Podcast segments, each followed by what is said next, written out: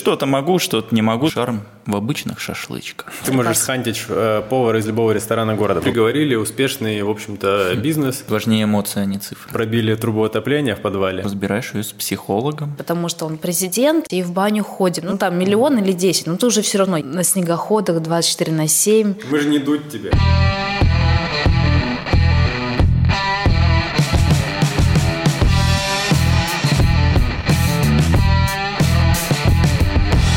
Друзья, приветствуем вас на записи пятого выпуска 360 подкаст. И я его ведущий Ляшек Дмитрий и Константин Бенемецкий. Точно.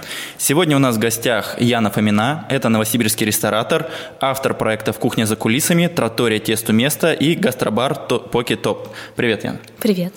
Как дела? Отлично. Я все слова правильно выговорил? Да, все правильно. И гастробар сказал, и покетоп вообще супер. Ну, была почти, почти, почти осечка. Ну ладно, он справился. Это было Ну, сложно. записал, да. главное. Это... Да, это Успех. мой конек, записывать. Отлично. Расскажи, пожалуйста, немного подробнее про кухню за кулисами. Я слышал, что это какой-то интересный проект, в рамках которого люди приходят и... Как это все происходит? А кухня за кулисами – это кулинарная школа. Нам вот как раз недавно исполнилось 8 лет. 8 лет 8 лет, Класс. да. Не считая мой возраст, соответственно, я еще молода. А, Это кулинарная школа, где может прийти любой желающий и научиться готовить блюда под руководством очень крутых шеф-поваров нашего города. Соответственно, можно просто по расписанию прийти а, на сайте записаться, а можно устроить какой-то девишник, корпоратив, тимбилдинг, а, семейную встречу и прийти своими друзьями, не просто поготовить, но еще и выпить, потанцевать. И, так сказать, очень интересная альтернатива стандартному досугу. Очень круто. Реально классная штука, я сам пользовался. У них классное помещение, стильное очень. И можно даже более того устроить мастер-класс на выезде. Собственно, поэтому Дмитрий про это и вспомнил, потому что в нашем прекрасном студии, в нашем прекрасном студии как раз проходил таковой. Оттуда мы с Яной и познакомились, собственно. Но у меня есть вопрос. Вот, в плане кулинарии не сказать, что я чемпион, да? Ну, то есть что-то могу, что-то не могу, скорее не могу, чем могу, и вы понимаете, о чем я. Скорее любитель поесть, чем приготовить. Да-да-да, так и есть. И вот есть одна штучка, я никак не понимаю, как люди красиво подают еду. Вы этому учите? Красиво? Ну да, знаешь, просто можно сготовить яичницу, как будто... Ну да. Расстреляли кого-то. Ну, честно, никак. Ну, вот либо тебе дано, либо не дано. Поэтому, вот, ну, не умеешь готовить, значит, не умеешь. И не умеешь подавать красиво, значит, не умеешь. Ну, тут, как бы, если у тебя есть чувство вкуса и стиля, то ты подашь и бутерброд красиво. А если нет, как бы То и нет. брейся. Да, но обучить этому невозможно. Действительно, нет каких-то правил общих. А Каждый шеф-повар, он сам себе творец, он выкладывает блюдо так, как он хочет. Тем более сейчас есть постоянно новые-новые тенденции, сочетание новых вкусов, текстуры, и каждый там возвращается, как-то выкладывает. Сейчас каждый шеф-повар заморачивается по поводу таре- тарелки. Если вы сейчас зайдете в какие-нибудь новые современные рестораны, вы увидите, что там очень большой спектр а, разной посуды, тарелок, и в зависимости от этого выкладывается как-то блюдо. Мгм. Ну, сто процентов. Я просто считаю сам, что ресторан это не, не всегда про вкус. э, ну, зачастую про вкус, конечно, но чаще еще про интерьер, про декорацию всего этого. Про атмосферу, да, тем более... Сейчас мало просто вкусно готовить, мне кажется. Нужно именно делать шоу какое-то. Ну, действительно, нужно постоянно удивлять э, гостей, и сейчас кухня, она стоит ну, возможно, где-то далеко не на первом месте, да, где-то все-таки это атмосфера, насколько часто выкладывают в Инстаграм, насколько место популярно, модно, а потом уже идет вкус. Но, однако же, как доказывает практика, рестораны, которые просто изначально были модные, а, популярные, они все равно закрываются, потому что народ более избалован, и в Москве, когда у тебя огромный выбор, выбор ресторанов, все равно гости выбирают там, где вкусно. Если, например, мы рассматриваем какие-то регионы, там действительно мы замечаем то, что люди ходят в какое-то вот одно место, там может быть абсолютно невкусно, но там есть тусовка. Вот у тебя собрались там 10 человек на, в городе, вот они там все тусуются, и, соответственно, там все. Но в Москве таких тусовок очень много, они все разноплановые, и все-таки там гость более выборочно подходит э, к месту, где он хочет поужинать, и он думает о кухне. Но ведь есть определенный шарм в обычных шашлычках. Есть, да. и Даже вот, кто-то бизнес на э, этом делает. Иногда шашлычки даже вкуснее, чем новые современные рестораны бывают, открываются, поэтому... тут смотря зачем идешь, я думаю, на самом деле. Либо ты хочешь просто шашлычка навернуть, как бы, и будь здоров, либо это уже скорее про какое-то искусство или вроде того. Ну, в кухне за кулисами, это, насколько я помню, готовят не только шашлычки. И знаешь, что хотел спросить? А как, как один шеф-повар э, постоянно генерит такое-то меню, или он не один? Как, как это все работает вообще? На кухне за кулисами Да, или да, вообще? да. На кухне за кулисами конкретно. Там у нас есть меню заготовленное, там более 100 вариантов, поэтому отправляются гостю меню, он выбирает. Если он что-то хочет индивидуально, конкретно для себя, то он говорит, вот этого блюда нет, я его очень сильно хочу, мы говорим, да, окей, мы его приготовим. Ты все придумываешь или есть какие-то люди еще? Блюда? привлек- Ну да, блюда. Ну, блюда Кто мы- ведет мастер-классы, все вот эти, все вот эти вопросы, связанные с организацией этого дела. Смотри, ну, блюда мы придумали, ага, и они есть, да, и как бы это меню, оно мы постоянно его рассылаем. Мы делаем периодически обновления, там раз в полгода, мы смотрим, какие позиции пользуются больше популярностью, мы их оставляем, которые меньше, мы их меняем. А шеф-повара – это вот все шеф-повара, которые у нас есть в городе. А, мы вы со всеми- привлекаете разных, да, Да, мы получается? привлекаем разных, мы со всеми сотрудничаем, поэтому ну, тут как бы звоним всем, говорим, кто, ребят, хочет провести мастер-класс, они всегда все рады, всегда все за, приходят, В проводят общем, ты можешь схантить э, повара из любого ресторана города, по большому счету. На три часа, да. Ну, тоже надо уметь. Прикольно. А вот Тротория, э, на самом деле, почему ну, это по факту один из единственных проектов, о котором я слышал до сегодняшней записи, э, это тесто место. И слышал я о том, что там очень вкусная пицца. Во-первых, я слышал и пробовал. Я не, Я не считаю, совсем лучшее. правильно сформулировал. Экспертное Да, мнение. да, да. И ваш шеф-повар просто делает что-то невероятное, просто буквально на локации, на которой мы пишемся, но о которой никому не расскажем пока, Пока что. нет. Да, он как раз-таки за полчаса или 30-40 минут, наверное, где-то так, он сделал около 20 пиц. И это была просто лучшая пицца, которую я когда-либо пробовал, я клянусь. Круто. Но мы действительно славимся своей самой крутой вкусной пиццей. У нас а, паста домашняя, фреска. Это живая паста, которую мы готовим с самого утра и реализуем ее в течение дня. Действительно создали очень а, уютную, красивую итальянскую троторию с домашней пастой и пиццей. Мы заморачиваемся, наш шеф-повар постоянно а, ездит на обучение, участвует в конкурсах, поэтому он э, спец в плане теста на пиццу. Это его. Мы ему здесь полностью доверяем, поэтому всегда уверены в качестве. Прикольно. Блин, но вот у вас ведь заведение находится не совсем в центре, насколько я помню, да? Ну, в центре и не в центре, так скажем. Ну, в центре, не в центре, да. Ну, это такой, наверное, парадокс больше Новосибирска, потому что мы с вами находимся сейчас тоже в центре, и как бы и не в центре. Но, в принципе, до Тротории ехать а, 10 минут на машине, и даже когда пробки, ну, это максимум 20 минут, ну, может быть, 25. А для Москвы, да, это абсолютно, например, вообще соседний дом, можно сказать. Для нас считается уже как будто мы не в центре с вами. Поэтому я не считаю, что мы находимся там в центре, не в центре. Сел на такси, сел на метро, мы рядом с метро, мы в- пешей доступности, можно прогуляться пешком, и вы уже у нас в гостях.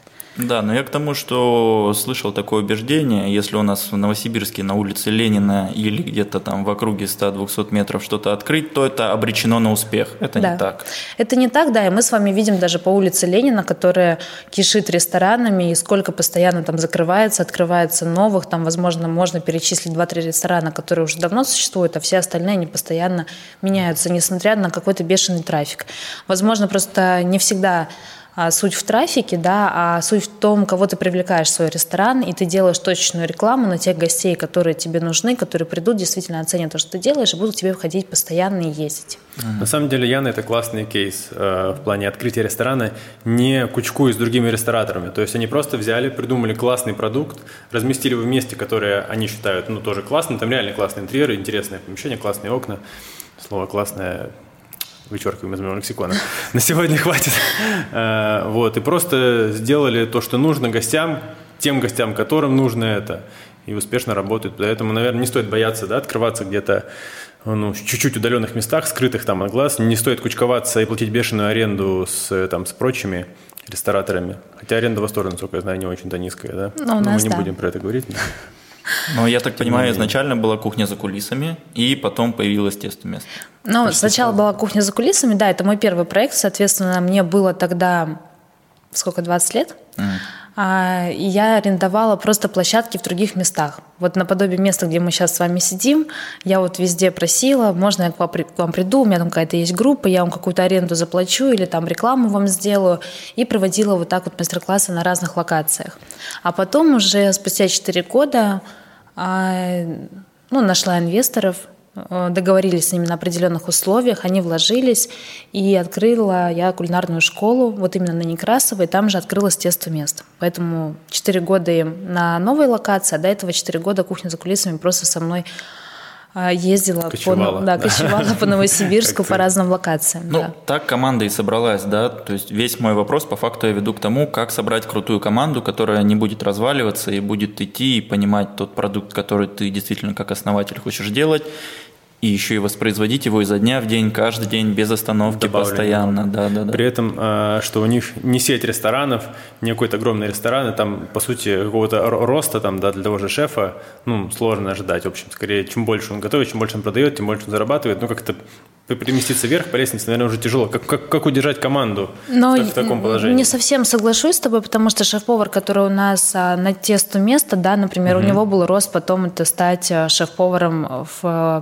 гастробаре Покитоп. Ну да. Потом он стал, а, да, потом он стал, соответственно, бренд-шефом. Он работал на два ресторана. Сейчас все-таки ему ближе паназиатская кухня, и он сказал о том, что он хочет остаться в гастробаре, да, Покитоп, а в тесту место у нас сейчас новый шеф-повар доллар. Вот, поэтому ну, в общем, Здесь а команда формируется, но у них всегда есть рост. Во-первых, мы молодая компания, мы всегда готовы открываться снова, снова, снова и снова. Тем более а с Покетоп у нас произошла ситуация, что там была еще танцевальная школа. Танцевальную школу в этом же здании мы закрыли для того, чтобы расширить как раз наш гастробар, наше кафе, и поэтому оно будет еще больше и больше. И опять же есть рост, это увеличение посадок, это новое меню, и постоянно ты находишься в движении. На самом деле, когда ты работаешь в ресторане, там нет такого, что ты стоишь, на месте, да, постоянно что-то происходит новое. Сейчас идет российский ресторанный фестиваль. Это самое крупное такое движение в России, где каждый ресторан придумывает свой сет – это размещается все там на общих на картах а, в различных источниках, и жители города могут посмотреть, какие рестораны участвуют в этом фестивале и прийти попробовать какие-то новые, ну, там, сет, например. И опять же, для шеф-повара стоит задача. Там, сейчас мы участвуем в сете, потом там у нас то, потом то. Поэтому всегда какое-то есть движение, всегда все активно, то там вести к нам приходит. Соответственно, ты работаешь уже на камеру, то мы что-то новое придумаем, то отправляем на обучение, то здесь. Ну, то есть всегда в каком-то движении. Ну, есть такое впечатление, что ты сам по себе человек такой, который постоянно, как локомотив, куда-то, куда-то, где-то постоянно. Можно ли очень упростить и сказать, если движешься и растешь ты, то и двигается, растет твоя команда? Да, сто процентов. Но всегда мы говорим о том, что предприниматель он должен начать с себя. Если у него все окей в жизни, все в балансе, там даже по колесу жизненного баланса, да, то, соответственно, твое предприятие все будет точно так же, все будет также в балансе. Если у тебя есть какой-то дисбаланс, ты какой-то там нервный, что-то у тебя не складывается в каком-то аспекте жизни, то, соответственно, на работе у тебя будет то же самое. Угу. Она загнулась про танцы. Расскажи, как вообще придумали открыть танцевальную школу и тут же готовить азиатскую кухню? Ну, придумали открыть танцевальную школу здесь, когда была пандемия.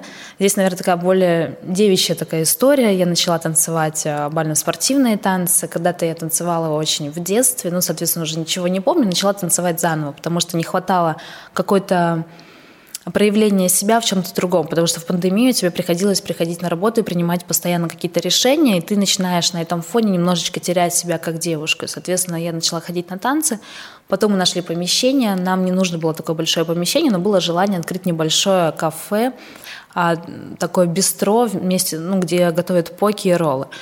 И мы решили поделить это помещение пополам, попала, а одна часть уходит в танцевальную школу, одна часть уходит вот как раз вот в эту покешную поки-топ, где мы готовим только поки роллы. Все заработало, все окей, но мы открыли летник, соответственно, посадка у нас на кафе увеличилась, и гости начали просить у нас, если для вина, то больше закусок. Если приходят мужчины, они хотят горячее, они хотят мясо, они хотят то-то, пятое, десятое, мы, соответственно, не можем себе в рамках нашей кухни позволить себе так расширить меню, и тут пришел такой момент. Э, мне нравится очень фраза в начале «ты выбираешь путь, потом путь выбирает тебя». Ну, по сути, я выбрала свой путь – это рестораны. Зачем-то начала распылять это все на танцевальную школу, хотя это абсолютно другая сфера, в которую точно, точно так же нужно погружаться и жить этим.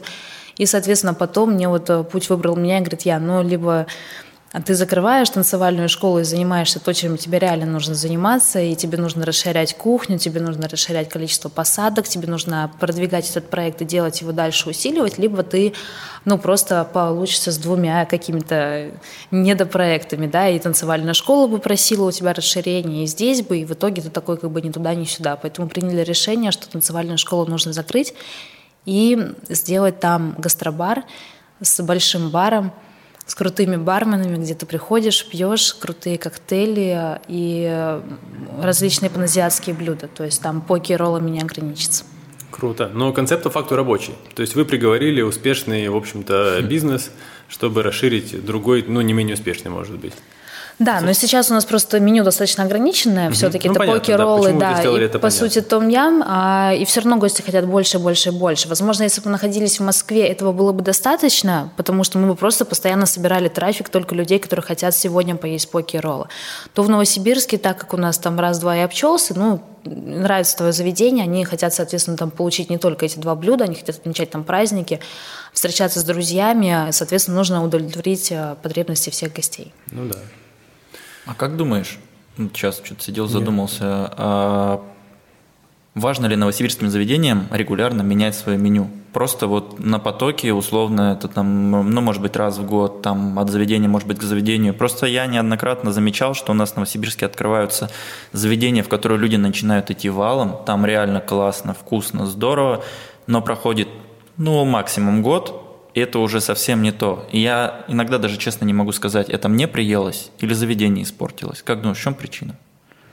Ну, я не очень согласна, может быть, с фразой, то, что вот вначале все было хорошо, потом плохо. Мне кажется, уже в реалиях такого прям нету особо, что вот, может быть, раньше такое было, открываешься хорошо, потом плохо. Но, по-моему, сейчас все держат качество, если ты делаешь.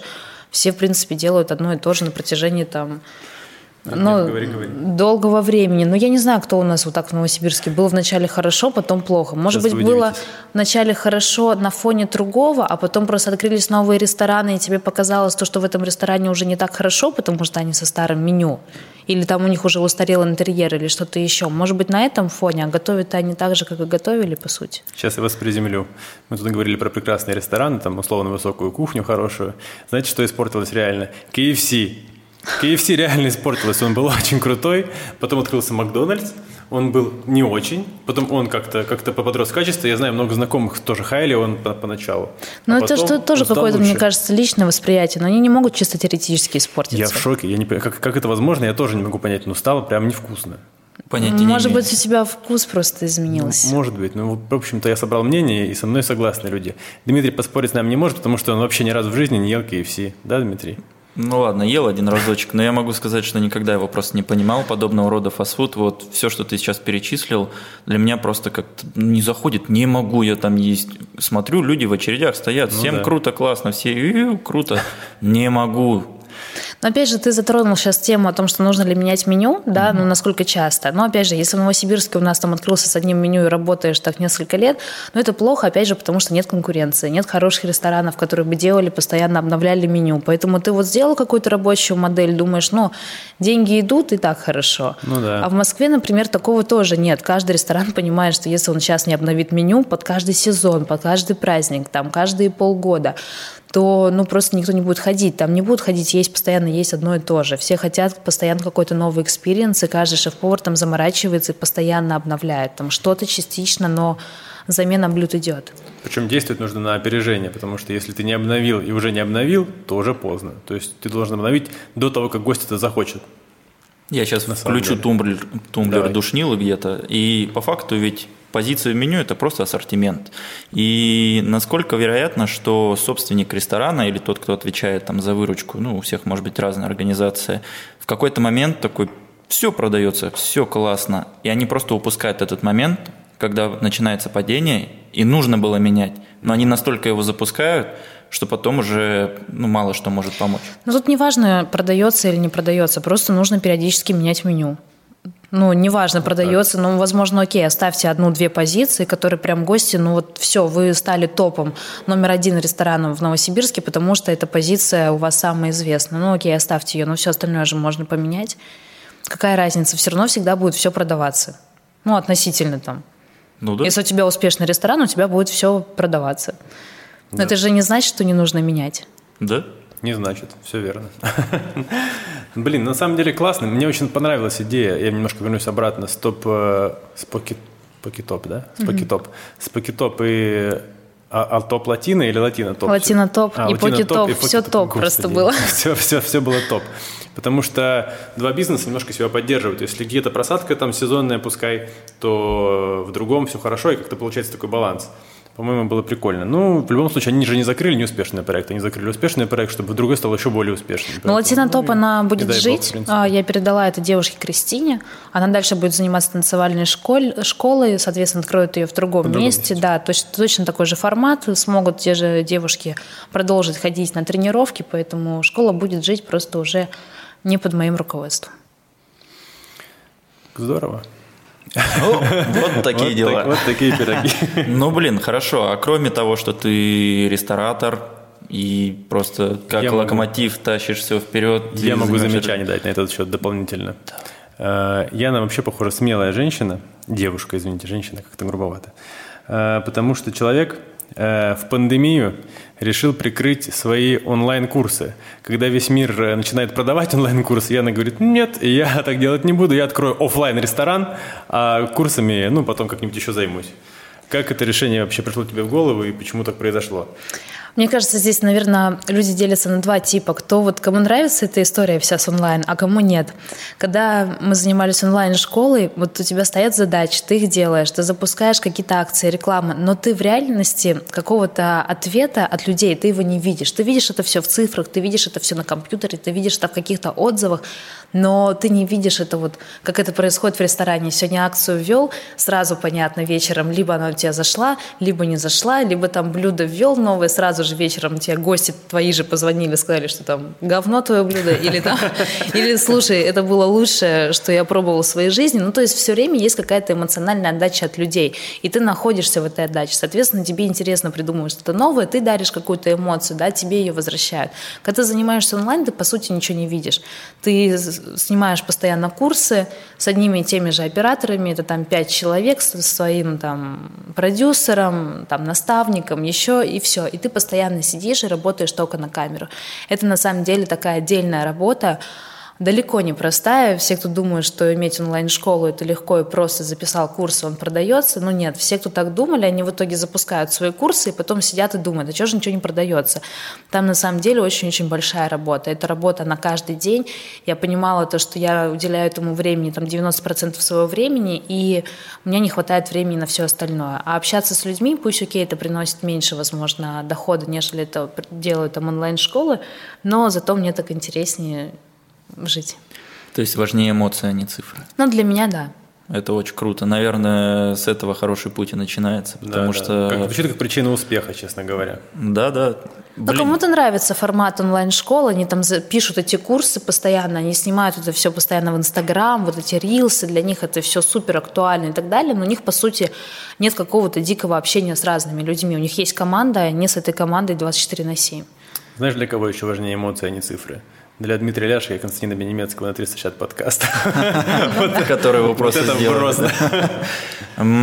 Есть ощущение, что люди сейчас зачастую... Почему так стрельнули онлайн-курсы? Потому что людям не всегда важно вообще получать фидбэк. Хорошо, плохо, нет. Просто это же поток. Это большой поток людей, которых ты никогда не увидишь, никогда не узнаешь о том, что они были в твоей онлайн-школе и прошли курс и все это просто мимо. Люди делают какой-то продукт просто потому, что хотят его сделать или ищут какое-то более-менее легкое наживо. У кого-то получается, у кого-то нет. Все зависит, во-первых, наверное, от ниши, а во-вторых, от того, с какими эмоциями они туда зашли. Я бы, наверное, тоже онлайн-курс не смог делать, потому что ты смотришь реально в камеру целыми днями, смотришь на цифры, отчеты, ну, ты абсолютно своей ценности там в этой галактике, ну, до конца не понимаешь, как мне кажется. Вот поправь меня, Но особенно мне тяжело было в онлайн-школе вести вебинары.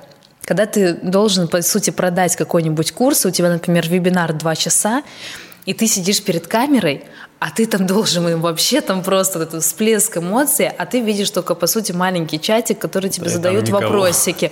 Да, и то есть ты вообще людей не видишь, а тебе нужно два часа, особенно последние там 30 минут, это идет самая продажная история, где ты там все, вот купите там, и ты сидишь просто перед этой коробкой, вот, вот купите, купите, купите.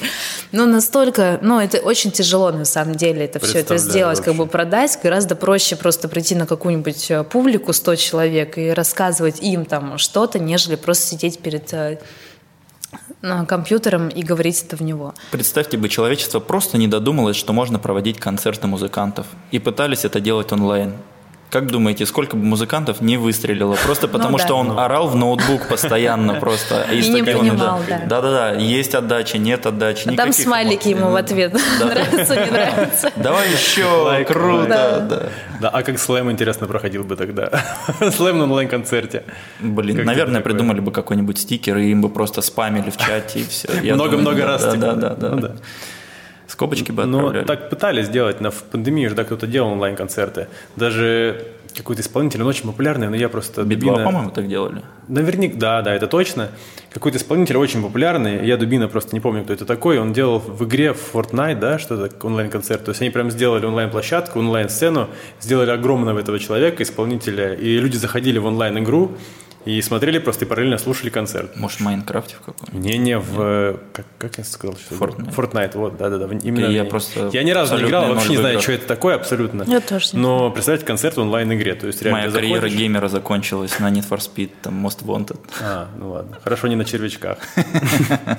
Блин, ну да. Не, ну в пандемию, на самом деле, мне кажется, был определенный шарм, когда какие-то исполнители делали что-то онлайн, потому что это было не массово, и людям просто было интересно какой-то новый контент получить в новом формате. И они просто да не, было интересно. В пандемии было точно интересно. Смотреть концерты вообще было не очень интересно. Стремная пандемия. Пандемия не топ. Поки топ, а пандемия не топ. Не топ.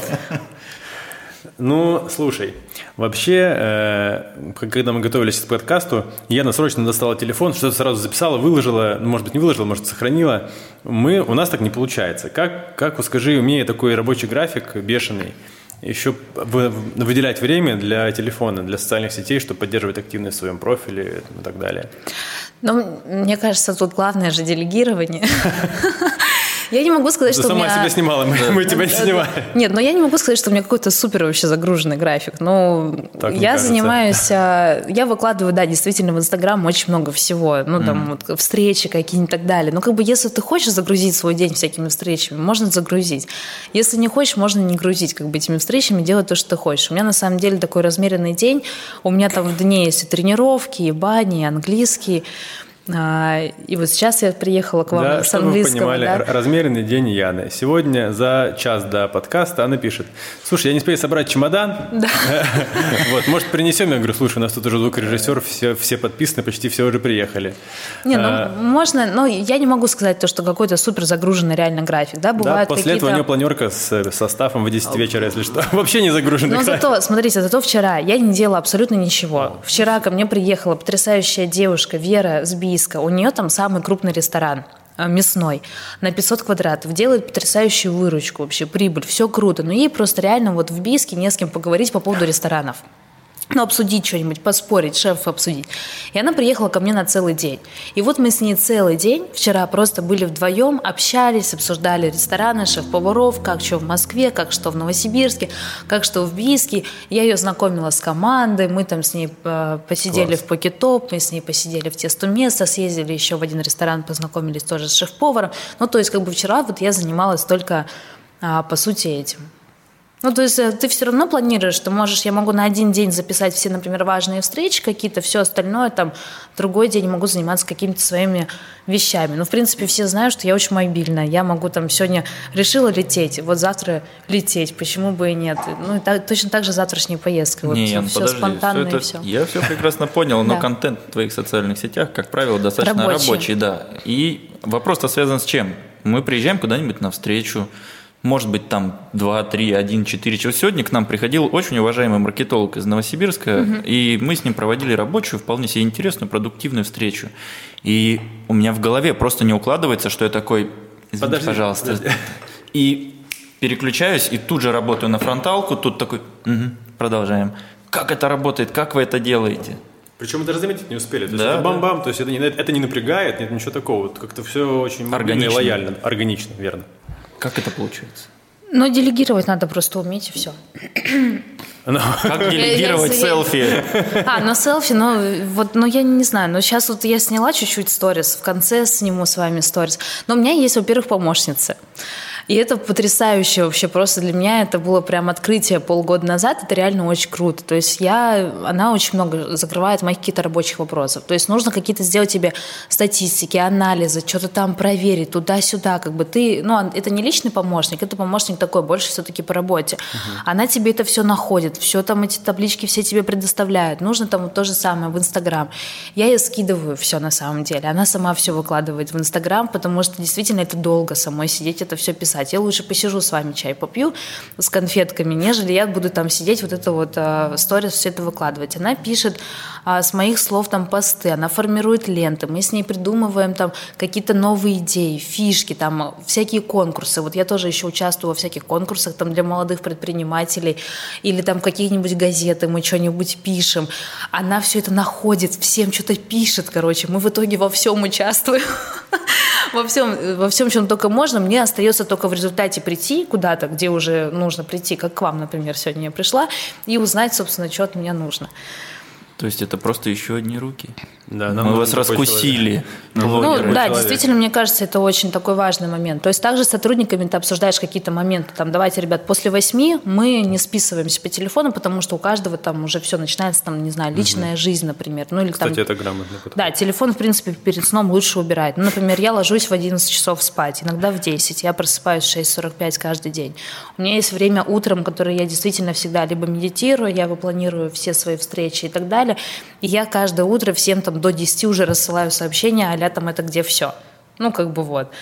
Потом, когда ты находишься в Новосибирске, ты все равно ищешь коннект с людьми. Ты на все эти встречи приезжаешь сам. Но я могу бы находиться в Москве и все эти встречи провести онлайн либо по телефону. Поэтому в Новосибирске складывается впечатление, что у меня очень много занятости, потому что я просто стараюсь со всеми людьми, пока я в Новосибирске, встретиться лично. Ну, лучше же лично иногда поговорить, нежели просто по телефону. Зато когда я улечу, например, куда-нибудь на неделю, никто на меня не обидится о том, что я скажу, давайте а, онлайн, просто да. по телефону, да, либо онлайн. Я думаю, Константин скоро начнет меня либо блокировать после определенного часа дня, либо он мне просто вкрутит какой-нибудь тайминг, потому что последний месяц, Наверное, ну, может быть, да, даже может полтора, да, да. А, я настолько погружен вот во все, что мы с ним вместе делаем, что я могу ему в час ночи написать, просто скинуть вчера там часов в 10, скинул ему просто разом в WhatsApp фотографии 20 референсов на обложку, просто фигачу постоянно, я с него просто от него не отстаю. Пока да. не ругается. Но вот есть еще такой тоже тяжелый момент. Некоторые, например, придумали идею, или у сотрудника возникает вопрос, он сразу же вам звонит. Опять же, тоже договоритесь с сотрудниками, там, давайте, если, например, какие-то у тебя вопросы не срочные, пиши на почту. Ну, как бы у меня такое вот есть правило, пиши на почту, потому что я не, улова, не улавливаю информацию, когда мне звонят просто в потоке и что-то mm-hmm. спрашивают, особенно когда у тебя разные проекты. Я просто не понимаю, о чем речь идет. Я говорю, напишите на почту, когда я сажусь за комп, я действительно... Нет, ну, почту я сама, ну, как бы, ну, ты действительно садишься, когда за комп, ты понимаешь все, вот сейчас ты сосредоточен, и по да, каждому да. проекту ты ответишь. Если вопрос какой-то очень срочный, да, можно позвонить. Но на самом деле, по факту, срочных вопросов никогда не бывает. Если у тебя ничего не горит, если ты там, не знаю, никого не затопил, или там у тебя раз и нет просто всего штата. Ну, как бы все. Все остальное вопросы, они все могут ждать там до вечера, а до следующего было. дня, в принципе, и ты отвечаешь там на следующий день. У меня есть было две срочные истории, когда реально, если бы я не взял трубку, было, было бы худо. Один раз мы пробили трубу отопления в подвале. ну, то есть там медлить нельзя было Ну, вот, но ну, это действительно вопрос. А второй раз фунда...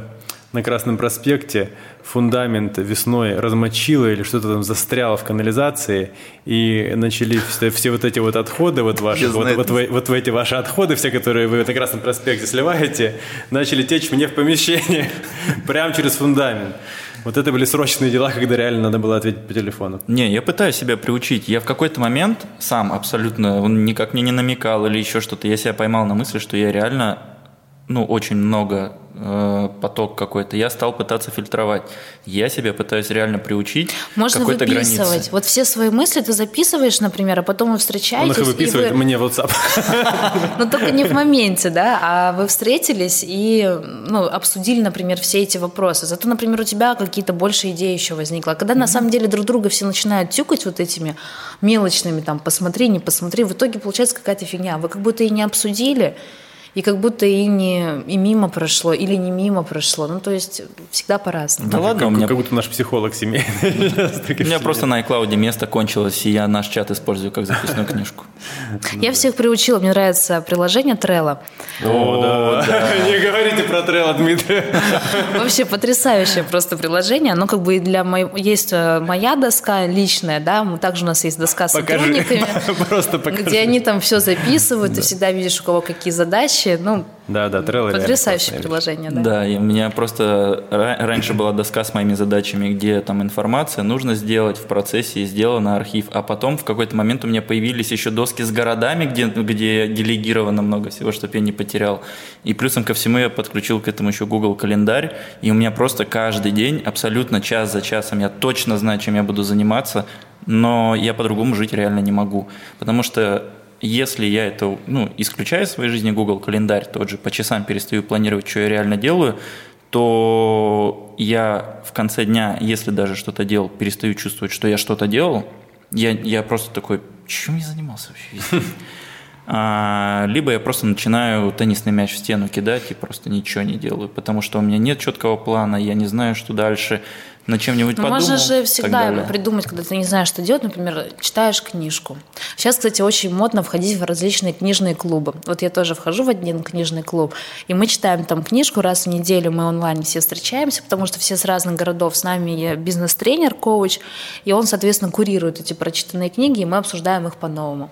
То есть вы просто открываете, там, я сейчас как old скажу, Skype, наверное, Zoom какой-нибудь. И обсуждаем эту книгу Zoom. вместе с коучем, с психологом, то есть ты, получается, по-другому прорабатываешь эту книжку. А Я думал, просто открываете и просто открываете книжку и читаем вместе читаете. Нет, нет, Есть, э, есть определенное количество страниц, которые ты должен прочитать, но зато ты читаешь Ко осмысленно, да. Ты Да, готовишься да, к этой встрече, ты действительно выписываешь себе тезисы, которые тебе понравились. И когда ты обсуждаешь это с психологом, у тебя реально вообще, и когда разные люди, причем обсуждают, они каждый говорит свою точку зрения на эту книжку со своим э, опытом. И получается, что у тебя книга раскрывается абсолютно по-новому, по-другому. Вот, кстати, одна из последних прочитанных книг, которую я всем постоянно советую, и вот вам Просто must-have – это книга для героев Тарасова. Ой, она такая маленькая, но О, нужно прочитать. маленькие книжки. Мы записали. Да. Книга для героев. Подожди, я правильно понял? Раз- читаешь книжку, разбираешь ее с психологом? Ну или с коучем. С например, в коучем, да. Это, книжки, это да? бизнес-тренер, коуч, психолог, а, и он ведет как бы эту всю дискуссию, ну, соответственно, вставляет там какие-то напутствующие слова, фразы, там дает какие-то нам задания на фоне этой книжки, новые какие-то лайфхаки, ты Вот литература в школе была у тебя вот то же самое, только за деньги. Мгм. Лучше бы ты не смотрел, Ну как у меня была литература в школе. Я не смотрел. Кошмарно было просто. А, то есть это выжимка максимальной эффективности из прочтения любой Ну литературы, да. потому Да. что каждый человек, когда читает что-то, он для себя вроде как что-то должен извлечь, а тут за тебя как бы бизнес-коуч такой, Помогают порой. пожалуйста, вот ну, да, строчка. действительно. То есть мы читаем книжки и профессиональные, и какие-то психологические. Например, вот из профессиональных мы прочитали 8 навыков высокоэффективных людей. Очень многие читали эту книжку, да, Кови, но говорят то, что прочитали и, собственно, ничего не поняли. На самом деле очень крутая книга. Это прям действительно книга, которую стоит каждому прочитать, но там нужно не просто прочитать главу. Во-первых, нужно понять смысл этой главы. Не каждый понимает. Каждый прочитал там две-три фразы, там, вин-вин, типа, все, окей, я живу как вин-вин. А ты попробуй, ну, проживи, а ты пойми смысл вообще этой фразы. И когда ты делаешь это осмысленно, осознанно, каждую главу мы прорабатывали каждую неделю. То есть у нас два, два месяца мы читали эту книгу. И ты действительно переосмысливаешь очень многие вещи. Вообще считаю полной фигней, когда люди там ставят себе цель на год Во что бы то ни стало прочитать 24 книжки. Портит все, мне кажется. Вообще абсолютно бесполезно. Это какой-то спорт, который, ну, прочитай в кратком содержании просто и все, и отстань от нее, пожалуйста. Вот гораздо круче то, что ты описала. Я даже, может быть, Нет, хотел бы попробовать Согласен, вообще, Да, есть мужские, есть новосибирские. Вот я знаю местный книжный клуб, потом напишите, я дам вам контакты. Хорошо. Есть а, московский книжный клуб, они там тоже по скайпу созваниваются. И иногда у нас а, женский и мужской клуб, мы еще объединяемся, и одну и ту же книжку с разных вот мы читали книжку про Обаму, а, и, Барак. Про Мишель, про, про Мишель. Вот, мы читали книжку про нее. Ну, это мем, ну что. И ага. она рассказывала, ну, собственно, про свою жизнь а, с Бараком. И очень интересно, мужской клуб читал и женский клуб читал. И потом мы встретились, и обсудили вот все-таки, какая девушка должна быть с мужчиной, потому что он президент, и вот как она себя вела, и как мы это девушки видим, и как мужчины это видят. Это была безумно интересная дискуссия. Ребят, мы эти хохмы не готовы. Если что, Константин сам выбирает, какую и когда. Вставить. Ладно, сейчас я реабилитируюсь. Э, давайте книжку тоже посоветую. Потому что я какое-то время что-то увлекся бизнес-литературой, ну, в принципе, это правильно, это нужно читать, я ни в коем случае не осуждаю. Но понял, что что-то я совсем это ушел, и хочется почитать что-то такое из классики, потому что эти же ребята просто подумали своей головой, имея какой-то определенный уровень начитанности, э, написали свое что-то. Но взяли-то они из... Все, все когда-то уже написано, знаете, хорошо, ну, э, новое – это хорошо забытое старое. Mm-hmm. В общем, я э, начал читать Хемингуэя. И первое, что... Ну, самая популярная книжка Хемингуэя – это «Старик и море».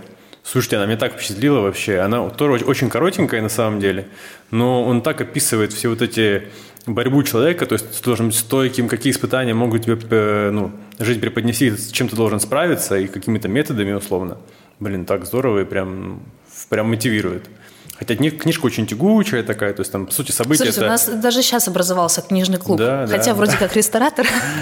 Но это, по идее, это как бы мясо с рыбой обсуждать. Да, мы вообще не про это. Нет, 360 же, все вокруг. Все сферы жизни. А, мы у нас про все, да? Да, А я просто не готовилась. Ну, мы тоже. Тем лучше. Тем лучше, конечно. А, уже не первый раз слышу не от первого человека, и, в общем-то, я солидарен, что вся любая бизнес-литература – это просто пережеванная классика, которая да, вот под определенной призмой, заточенная там на забег людей 21 века, сделана и, пожалуйста, просто пережеванная. Что-то еще, щепоточка от себя, щепоточка мотивации, которая всем так нравится, почему-то непонятно. Но и, пожалуйста, погнали. Вот вам Тони Робинс и вперед. М? Да. Но Яна состоит не только в книжном клубе. Или не состоит? Кстати, я это до, до конца не могу понять. Я тебя... состою в книжном клубе. Нет, нет, это я знаю. Фиксируем. Это мы уже зафиксировали. У тебя появляется периодически женский клуб в Новосибирске, ну, условно, бизнес-женский клуб какой-то. Он я вхожу в женский Women's Club, или Woman Club, да. да. Это, ну, это не бизнес, это просто женский клуб. Там разные девушки абсолютно. Там у нас, по-моему, около ста человек уже. Организатор это вот Наташа Карелина, Елена Бутенко, Лена Тимонова. А, потрясающие девушки, которые вот органи... собрали вокруг себя еще более потрясающих девушек, проводят постоянно какие-то мероприятия, а, по раскрытию женственности, и про бизнес, и про встречи с какими-то интересными людьми. И мы там с ними на велосипедах катаемся, и про со стилистами встречаемся, и в баню ходим. Ну, то есть это такой огромный-огромный нетворкинг. Это очень круто, что ты можешь, у тебя есть программа, ты встречаешься постоянно с разными людьми, и ты можешь же им свои услуги какие-то продвигать. И когда постоянно девушки между собой знакомятся, одна потом пошла к другой на маникюр, другая у другой брови сделала, третья у четвертой там пиццу поела. Ну, то есть какой-то постоянный обмен идет. Это же круто, когда есть такое доверие, и мы, соответственно, ходим друг к другу. А что не попадает в твой Инстаграм? Ну, в мой Инстаграм, наверное, ну вот сейчас в моем инстаграме, наверное, нет ничего связанного особо с личной жизнью. Там в основном идет сейчас рабочая такая, такой инстаграм. Это было такое решение принято тоже осознанно, потому что у нас есть в планах а, дальше развиваться в Москве. И, наверное, личная жизнь моя в Новосибирске, она не очень интересна, если на меня подписываются люди со стороны. Поэтому хочется себя в Инстаграме больше позиционировать именно как ресторатор, как профессионал, лучше рассказывать про то, как мы готовим блюда, как а, мы общаемся с шеф-поварами, нежели рассказывать про то, как я медитирую с утра до ночи, да, там, хожу в баню и по пятницам в Лепс. Ну, как бы Ну, условно, мне кажется, это, возможно, интересно для моих друзей в Новосибирске, возможно. но я решила, что я хочу делать Инстаграм не только для своих друзей, но и чтобы на меня подписывались а, просто другие люди, которые бы, я ну, была бы интересна... сферы твоей, условно. Да, из моей сферы. Не, рабочий инструмент, личный Конечно. бренд, все круто, по-моему, все по канонам, как полагается. Угу. Это просто было интересно в реальности, есть ли что-то, может быть, даже какие-то рабочие моменты, которые не освещаются. Остаются за кулисами. Ну да, я думаю, все равно есть. Конечно, ты не все выкладываешь, не все рабочие моменты. Допустим, ну, налоговая это вообще не веселая штука. Ну да, ты не будешь рассказывать, да, действительно, какие-то такие вещи, связанные с налоговой, проверок. Ну, наверное, такие вещи это все-таки уже Нет, да, прям понятно, сильно это... у каждого индивидуально Конечно. проходит. Это можно не обсуждать, я просто имел немного какие-то более рабочие моменты, которые можно было бы выложить, но... Но можно было бы, просто я не догадалась. Но если ты вот скажешь, Ян, что ты вот это не выкладываешь, я такая, о, надо выложить. Мне просто не хватает иногда фантазии, что бы выложить. На самом деле, мне очень много людей говорят, а что ты вот это, это не выложила? А когда ты в потоке ну, работаешь, ты даже действительно ну, не догадываешься о том, что почему я это не выложила. Угу. Вот так. Яна ну, сказала про Москву. Значит, еще один человек э, планирует навалить из Новосибирска. Конечно. Мы просто периодически затрагиваем эту тему в наших подкастах. Э, вообще, мол, когда ты, когда ты уедешь. Потому что есть мнение, что из Новосибирска народ потихонечку вытекает, особенно такой умный и красивый. Вот, поэтому когда? Когда?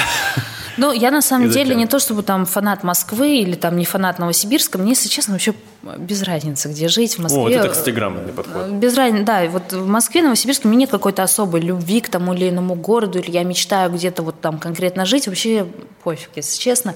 Главное, чтобы там было реально чем заниматься, и тебе нравилось то, чем ты занимаешься. Ну, просто в Новосибирске есть какие-то амбиции в плане ресторанов, которые я не могу пока здесь открыть. Ну, есть идеи, которые, я знаю, здесь не зайдут, да, и мы сами живем в Новосибирске, мы да, это да, понимаем. Да. Я понимаю, что, например, в Москве мне бы было интересно, когда я там нахожусь ну, я там достаточно часто бываю, я встречаюсь там с людьми, и там ты с ними встречаешься, там реально а, люди из-за того, что очень большая конкуренция, встречаются прям безумно заинтересованные, ты с ними сидишь, они тебе что-то рассказывают, пятое, десятое, туда, там были, тут то смотрели, и ты насыщаешься этим, и, соответственно, ну и сам становишься более там интересным человеком, находишь какие-то новые мероприятия, двигаешься и так далее. Ты встречаешься с кем-то в Новосибирске, поговорить особо там условно не о чем, как, ну, очень маленькое, кто нам что-то реально может рассказать, какие-то там звездочки встречаются, ну, это прям так вот прям все как-то очень грустненько. А туда приезжаешь, и вот эта вся движуха, она, конечно же, очень сильно радует. И я люблю вкусно поесть. И там есть краб, и там есть трюфели. Я там могу ходить каждый день по этим ресторанам, наслаждаться, открывать там свои рестораны, работать с разным продуктом, работать с разными шефами. А здесь ты постоянно находишься в каком-то ограничении по продуктам, по э, команде, там, по новым людям, по шеф-поварам. Ну, грустненько же так чуть-чуть. Я же такая молодая, не хочется себя да, но и риски определенные гораздо, наверное, выше в Москве, чем в Новосибирске, потому что конкуренция существенно выше. Но риски – это же тоже понятие относительное. Здесь я тоже рискую. Ну, как бы, да, если ты рискуешь, какая, какая разница, рискуешь ты одним миллионом, ну, по сути, да, или десятью. Для кого-то ключевая. Нет, ну, там, если ты уже пошел на этот риск, ну, там, миллион или десять, ну, ты уже все равно. Если тебе нечем отдавать, ну, тебе что миллион, нечем отдавать. Ну, что десять. Ну, как бы, ну, тебе что так, я не знаю, там, ну что с тобой сделать? Ну что так, как бы. Но у тебя всегда все равно исход будет одинаковый. А там уже вопрос суммы, ну, для меня уже нет э, разницы особо вопроса суммы, потому что риски для меня не всегда одинаковые. Думаю, к этому нужно прийти. Многие сейчас, когда будут слушать этот выпуск, такие, да что? Но не Илон Маск. Вот он рискнул, так рискнул, да, конкретно. Нет, ну а как? Ну если у тебя нет, например, денег возвращать условно, ну какая разница, нет у тебя 10 миллионов на возврат или миллиона, ну что вот ты такой сделаешь? Ну, типа миллион тебе тут случайно с неба упадет, а 10 не упадет. Ну или как бы с такой логики рассуждать тоже, наверное, не получится ничего. Если бы можно было вставлять тезисы, то нужно просто рисковать. Ну да. Ну, Пока брать молодой. ответственность. Не рисковать, брать ответственность. Я думаю, что это более подходящее слово. Не буду спорить. Угу. Расскажи нам про свой Инстаграм. Это уже был вопрос. Просто отмотал час назад просто. Да, да, знаю. Да, у нас тут наш первый гость э, съездил, ездил на китов смотреть. Вот, и как будто бы складывается какой-то тренд, что люди катаются на русский север. А, у тебя это названо как Арктика, что-то такое. Арктика, да, да, тогда да, ездила да. туда тоже. Интересно, реально стоящий. Мы с Пашей еще поговорить не успели, но ты уже вернулась. Вообще нереально. Это была одна из самых незабываемых поездок. Мы на снегоходах 24 на 7 а, ели, это был гастротур. С нами был шеф-повар, мы путешествовали, мы жили на базе, мы смотрели на звезды, мы купались, мы а, были без связи несколько дней. Ну, для меня это прям очень был очень крутой отдых. Такой ретрит, Незаб... да, получается? Да, незабываемый. Ну, вот я, кстати, недавно осуществила свою мечту. Вот э, если вы смотрели мой инстаграм, я прыгнула наконец-таки с парашютом над а, пальмой. Точно, да. Да, вот это была прям моя такая у меня было несколько гештальтов, которые нужно было закрыть. Теперь их нету, походу, надо новые сформировать. Это был концерт Стинга когда-то, и вот как раз прыгнуть с парашютом именно первый раз а, над Дубае. Пальмой. Да, и тут как раз у меня подруга, она говорит, я буду три дня там. Я говорю, о, три дня, и я тоже три дня, надо спрыгнуть. Страшно? Нет, вообще, я была в диком восторге. Я просто летела. Единственное, что я хотела сказать этому оператору, а, отвали, пожалуйста, потому что она постоянно мне что-то в камеру говорит, улыбайся, там сердечки махай. А мне так хотелось сказать, слушай, да, я просто буду, буду наслаждаться этим падением, потому что это нереально. Полетом. Да, этим полетом, это нереально круто, и мне так не хотелось на нее смотреть. Я понимаю, что она специально отвлекает, потому что да, людям страшно. Контент, типа и экшен, может... Ну, экшен, ну и страшно, она же тебя отвлекает, она же тебя фотографирует только именно в момент свободного падения. Угу. А мне хотелось этот момент прожить, просто вот, ну, самой прожить и не фотографироваться там постоянно. Ну, чуть-чуть там получилось. Я вспомнил один диалог между моими родителями. Папа имеет некий опыт с прыжками с парашюта. И мама его однажды спрашивает. Существенный опыт. Мама его спрашивает, страшно прыгать с парашюта? Ну, такой, да в целом нет, если собирал его сам. Ну да. Mm. Не, ну тут как бы, честно говоря, лучше да довериться профессионалам, чем лучше я кто-нибудь мне соберет спрашивать, чем я сам, честное слово. Да нет такой статистики, что там как-то разбиваются на парашютах. Это то же самое, что ты сел в машину и поехал. Поэтому я к этому отношусь очень спокойно. Да, сейчас вам расскажу. Честно говоря, опыт, как у Яны, у меня тоже был, и буквально тоже недавно. Реально штука классная, совсем не страшно, по крайней мере. Ну, рекомендовать, наверное, не стоит. То есть, если человек не, ну, как бы никогда особо не хотел, то и, в общем-то, ладно, если там очень боится. Но если хотел, то точно стоит пробовать, даже вообще сомнения все э, в мусорное ведро и делай. Когда летишь, прям, прям летишь, то вообще не страшно. Немножко страшно, когда летишь на самолете, и вот тебе вот-вот-вот придется выкидываться. А так вышло еще, что я сидел прямо у края, ну, первый получается, а оператор сидел прямо у двери, мой оператор. И он взял такой, открой, говорит, я дверь. Как бы открою дверь, проветрим, душновато что-то стало. А я еще не пристегнут к тандему. То есть я просто сижу на лавочке прямо вот в метре от, от, от, от этого выхода. И, и я точнее, я не, не знаю, пристегнут я или нет. Может быть, да, а может, я до сих пор не знаю, было тогда пристегнут. Но мне просто вытянуло из самолета? Мне не вы... Слава богу, я же здесь сижу. Но, слава богу, никого не выкинул, и меня в том числе. Вот, но вот это было неприятно. А в остальном, когда уже туда выходишь, уже ты знаешь, что тебя держит инструктор опытный. У моего отчета было 3, 3 тысячи или, или что-то 36 тысяч прыжков. Ну, какая-то вообще бед. Наверное, 3 тысячи, 36 – это перебор. Какое-то просто космическое количество прыжков. Угу. Поэтому можно довериться таким людям, наверное. А там ведь ты, ну, инструктор сзади, ты да, спереди, да, и получается, у тебя нет варианта уже не выйти, не, потому не, что не, человек не, сзади явно да, намерен, и он тебя вытолкнет. Сто процентов пихнет тебя, как ни крути. Абсолютно. Забавно. У меня была какая-то мысль, и совершенно вылетела из головы. Следующий вопрос надо посмотреть в телефоне. Нет, там нет никаких вопросов. Там нет вопросов. Там есть только списочек. Да. И сегодня мы не закрыли ни одной галочки, по-моему, в этом ну, списке. Я, Просто болтали, я, я, и было классно. Не жал. Я никуда не жал абсолютно. Че, на ноте прыжков с парашютов мы закончим, что ли, получается? Да, получается, ты опять подловил момент, когда надо закрыть, а я, походу, опять закрываю. Получается так. Не, ну смотрите, вы можете еще один вопрос задать? Да, у нас нет никаких вопросов. А, нет? Я думал, там надо списочек. Если у тебя есть что рассказать, мы с удовольствием у меня, ну, так, ну что рассказать. Надо, во-первых, ко мне обязательно прийти в Покешную поесть, в гастробар, да, обязательно прийти в тесту место поесть. Обязательно провести со мной весь день, а, чтобы понять, какой же у меня график дня, вот, э, чтобы не париться потом и тоже делегировать все всем и кайфово жить. Вот. Завтра я улечу, буду вам высылать фотографии с прекрасных мест, с красивых. Например? Это секрет. Нет, я лечу на Сейшелы завтра. Ого, и я причем... думал, в Сочи куда-нибудь. И при... Круто. Нет, подождите, еще главная фишечка, со мной еще летит пять поваров, То есть кушать ты будешь? Четыре из них с Новосибирска. Ну, а один с Питера. И у нас получается такой как бы а, корпоративчик на Сейшелах. С поварами. Да, да, да. Вот у нас очень Константин, очень есть вопросы к нашим корпоративам. Открыт вопрос, вопрос вообще открыт. В общем, а, я желаю всем вашим слушателям, чтобы вот они а постоянно со всеми знакомились. Вот это слово нетворкинг, которое модное, да, обязательно проведите какой-нибудь эфир на эту тему, а, расскажите о том, как это важно со всеми знакомиться, как находить правильные точки контакта, как потом сохранить это знакомство в дальнейшем, потому что именно такие знакомства, они помогают, например, вот эта вот потрясающая поездка, на которую мы все едем, да, она тоже благодаря этому. Такая случайная, внезапная, спонтанная, ну, представляете, зато как круто, мы такие с Новосибирска, в субботу субботу все встретимся там и э, будем плавать, отдыхать. И, ну, я вот мечтаю побывать там, наконец-таки мы там все окажемся. Душный Очень вопрос. Круто. Там по ковиду ограничений нет или что-то нужно сделать?